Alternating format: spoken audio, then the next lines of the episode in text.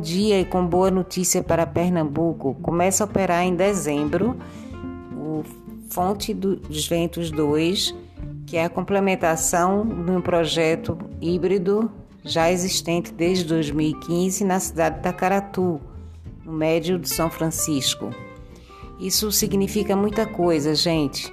São 31 mil toneladas de CO2 que vão deixar de ir para a atmosfera.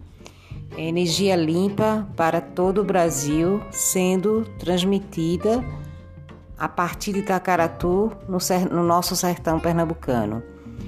Essa energia vai ser comercializada por meio do Mercado Livre de Energia. O projeto é do grupo italiano Enel Green Power do Brasil. Essa e mais notícias vocês podem ouvir e assistir e ler no www.jornaldosertãope.com.br.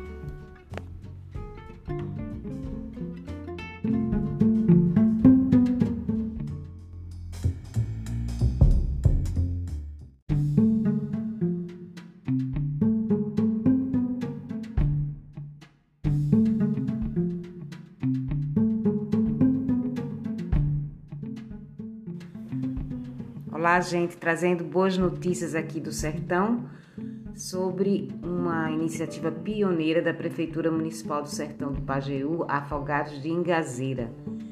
Ela colocou em uso, pela primeira vez no Brasil, o passaporte digital Cronos Plataforma e Passaporte, da startup franco-brasileira Multec. A plataforma funciona como um passaporte de profilaxia onde todos os dados sobre vacinas e testes constam no documento digital.